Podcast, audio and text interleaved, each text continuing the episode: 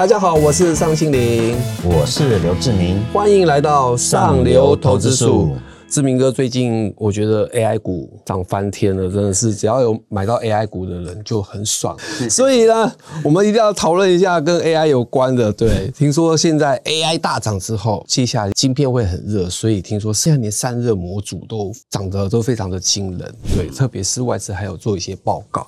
对，然后我觉得几乎现在散热模组也都是高价股的代名词了啊。对，都超过两三百块的很多档。我大概总结整理一下，我这一波的散热其实应该说，或者说这一波的算力或 AI 是从比特币挖矿开始，然后开始慢慢延伸，大家都很强调说，哎，要算晶片要算的越越快越好。到现在的生成式 AI，基本上我觉得是算力的提升，所以所需要的耗能就大，所以产生更多的热。所以就需要散热模组的提升，那你怎么看这一波？其实你回想哦，黄仁勋来台湾时候，他去技嘉的子公司技钢面前，然后讲那个静默式的那个机器前面，他讲一句话，放到水里面去，这就是未来。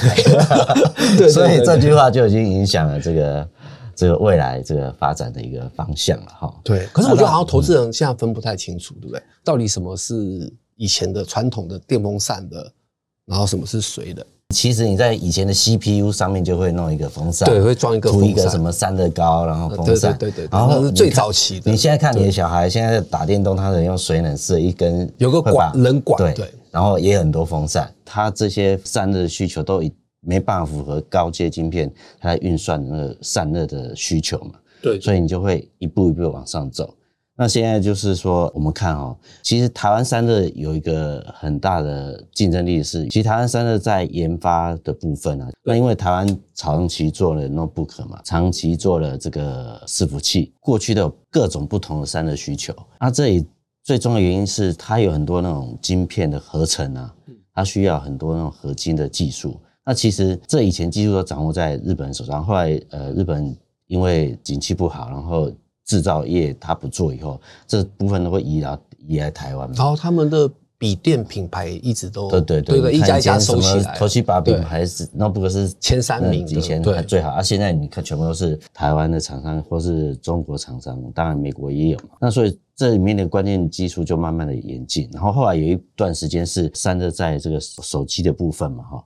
那其实呃，台湾这方面的技术其实是很很好。那在现在演进到生成式散热的话，它其实就有更多的这个需求出出现，而且是技术门槛更高。对，因为要泡在水里面，对对对对，所以就是现在一个新的趋势，嗯，对。那现在有一个关键的一个，我们现在讲说关键那些过去不是生成式伺服器，你可能在四百瓦到五百瓦的这个散热的需求就可以完成。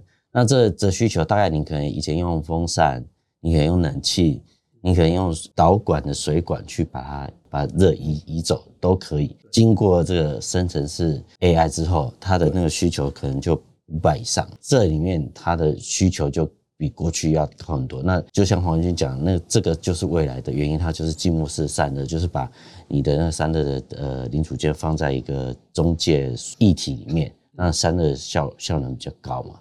所以说这部分就是未来会越来越多。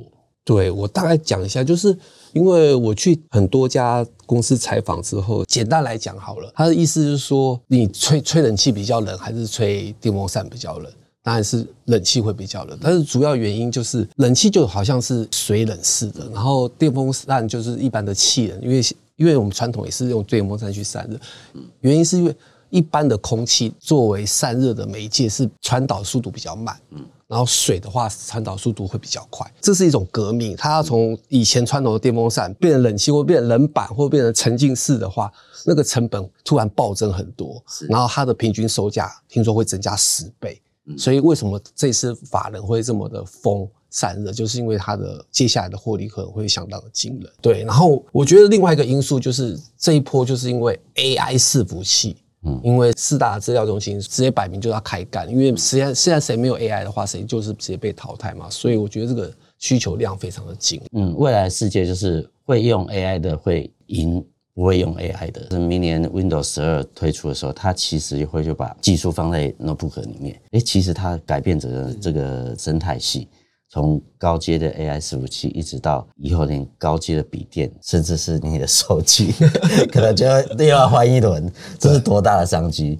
所以说大家呃现在看，哎，为什么这些 AI 股票涨得这么凶？那这里还有一个重点是，现在因为美中贸易战之后，美中科技战之后，美国的厂商是不可能去找中国厂商去设计这些新的高阶的东西嘛？对那这些订单就应该就是以台湾厂商为主，所以等于是台湾厂商因为这个时代的大环境之下，它的收益是最大的。当然，一个是 AI 的呃这些伺服器新的需求哦，新的这个结构性的变化，对然后再来就是美中贸易战之后，呃，厂商现在找台湾厂商合作是最好、最速度最快，然后最好的一个呃管道，也是个趋势嘛。所以说才会资本市场面这方面的公司的市值的涨幅都会比你想象的要高。当然，短期可能因为它涨得太高嘛，真的会会大，但是走大涨小回的趋势应该是短期是不容易改变。那除非整个大盘是哦经济又变成不景气，然后我觉得那时候可能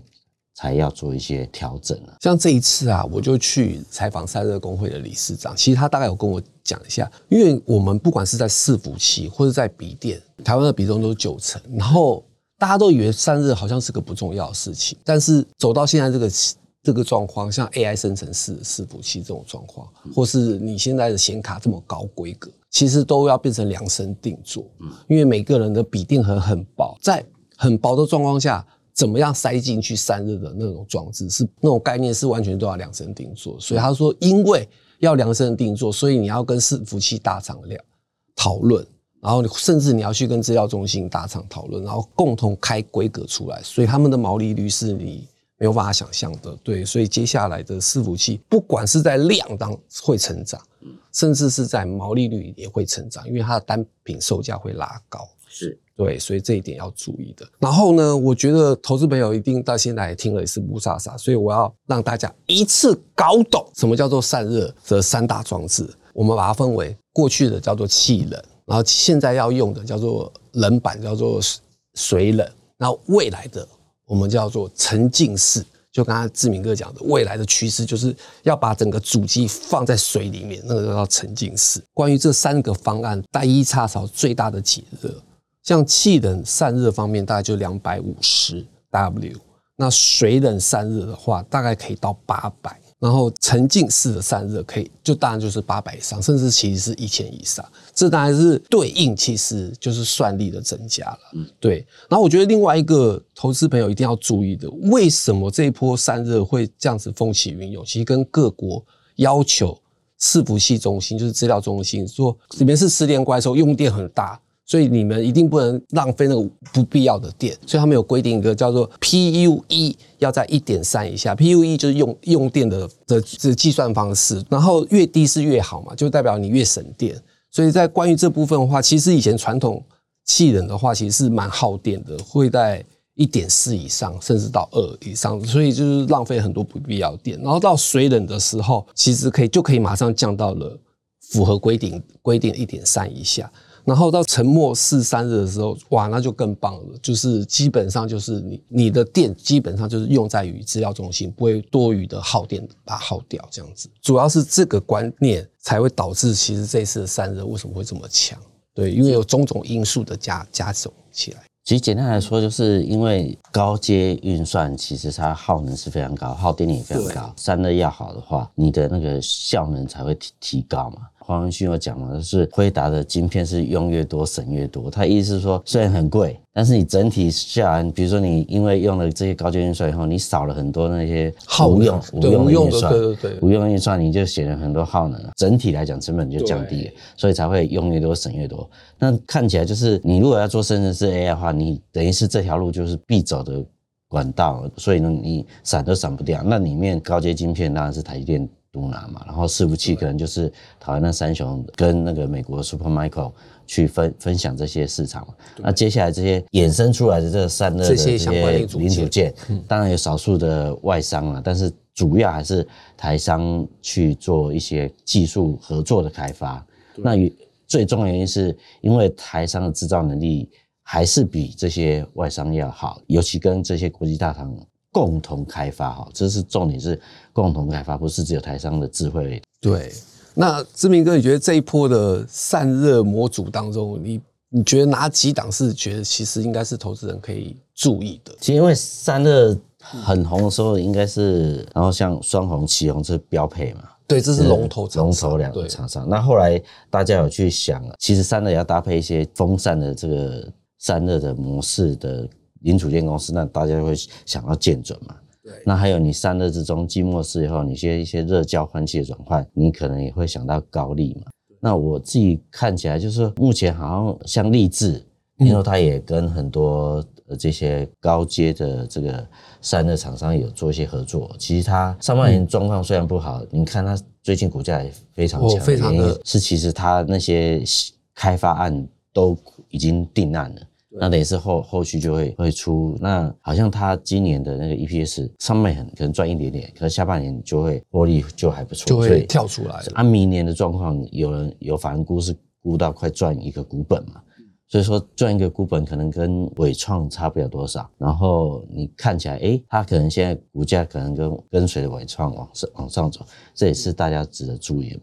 那像高丽也是，它去年就从五十几块大涨到三三百多，好近的。去年主要是因为欧洲的那些能源价格大涨嘛，那很多都要那种热交换式的那种零组件，它会比较省省电嘛。对，因为以去年那个欧洲的那个电费是成成长三到五倍嘛，所以说这样的零组件让它需求大增。那现在又变成这静默式三的这些交换，也让它未来股价有反估估到那种八百块的价格，到底会不会达到？但是不知道。但是它趋势是往上，是应该是没有什么大的问题啊。然后另外一个大家比较。注意的，像广运，它股价也是很强嘛，从四十几块涨到八十块。那它主要是跟供应链合作那种寂寞式散热啦。那至于说它真的订单要真的出货，我觉得还有一点时间的考验。所以说，像这种刚开始就是有梦最美嘛，哈，就是只要你有搭上题材，股价都会涨。在下一波就要看你实际的营收的状况，因为获利要等到比较晚嘛。那营收是不是哎马上就有往上走的方式？那其实有时候你营收虽然是衰退哦，它股价还是往上走，那表示它不一定是不好，只是它现在营收还没表现出来而已。对。但是有些人是营收不好，股价就往上跌的时候，哎，你就要小心一点。这表示说，哎，其实内行人。已经知道说他的梦第一阶段可能到此为止，那可能接下来要看他真正有出货的那个嘛。像双红、呃旗红，它是的确啊，像高丽这种都有的确有出货，所以它股价是非常强势啊。有些是梦的，梦的你就要小心一点。所以这这边有很多操作上的一些方式哈。当然，这个新的这种散热的零组件，绝对是王文军讲，这就是未来。对，所以我们绝对不能小看这个，不能小看这个领域的零组件的发展。对我大概最后做最后补充一下，就是其实志明哥有提醒啦，其实主要就是因为这一波其实是 AI 伺服器的需求带动，所以投资朋友如果发现很多股票涨多，那要怎么投资？哎，对于第一个，其实你可能注要注意的营收部分，可能要以 AI 伺服器为主的。对，这这部分的话，可能是比较纯度比较高的。那如果跟风涨的话，那可能接下来可能会股价可能比较容易受到震荡。那如果投资朋友还是对于散热模组有兴趣的话，请记得要购买我们财讯双周刊第六百九十期哦。对，那节目最后呢，我来回应一下上流投资数第七十四集，最坏的情况已过，外资抢先布局四千亿，十五档外资先买起来放的好股票。然后财团们这次的留言，然后我们秋瑾小姐她说感谢分享那么多。然后他觉得股市要注意，也是台币的升贬问题。然后他个人觉得股市会下修，要等待多头回档之后再投资。那我们很感谢秋瑾小姐她对于我们的支持，我们的支持，然后也分享一下她对于股市的看法。对，然后第二个听她说很喜欢上有投资数，内容实在有料，但开车听的时候他会他觉得听不清楚，不知道是不是收音的状况，还有。我们主持人讲话是不是讲的不好、不清楚？可能要大声一点，希望能够改善。放慢这个讲话的速度，可以让他开车的时候也可以讲的听得很清楚。对我可能会再讲大声一点，让他听得清楚一点。谢谢他的支持，谢谢。然后第三个绿阿奇财团，他说看到当兵时的刘班长，真的是开心啊。那我们啊，赶快问一下志明哥，对，是我分享一下。我们以前是在这个南部八军团旗山，这个对，跟很多这个高阶军官。呃，当兵，所以应该 有一些有趣的朋友 可以可以跟我们联络。对，好的，大家看完了，别忘了留言给我们哦。那我们今天就聊到这里，对内容有兴趣的朋友也欢迎购买我们财讯双周刊六百九十期上六投资数。我们下次见，拜拜。拜拜。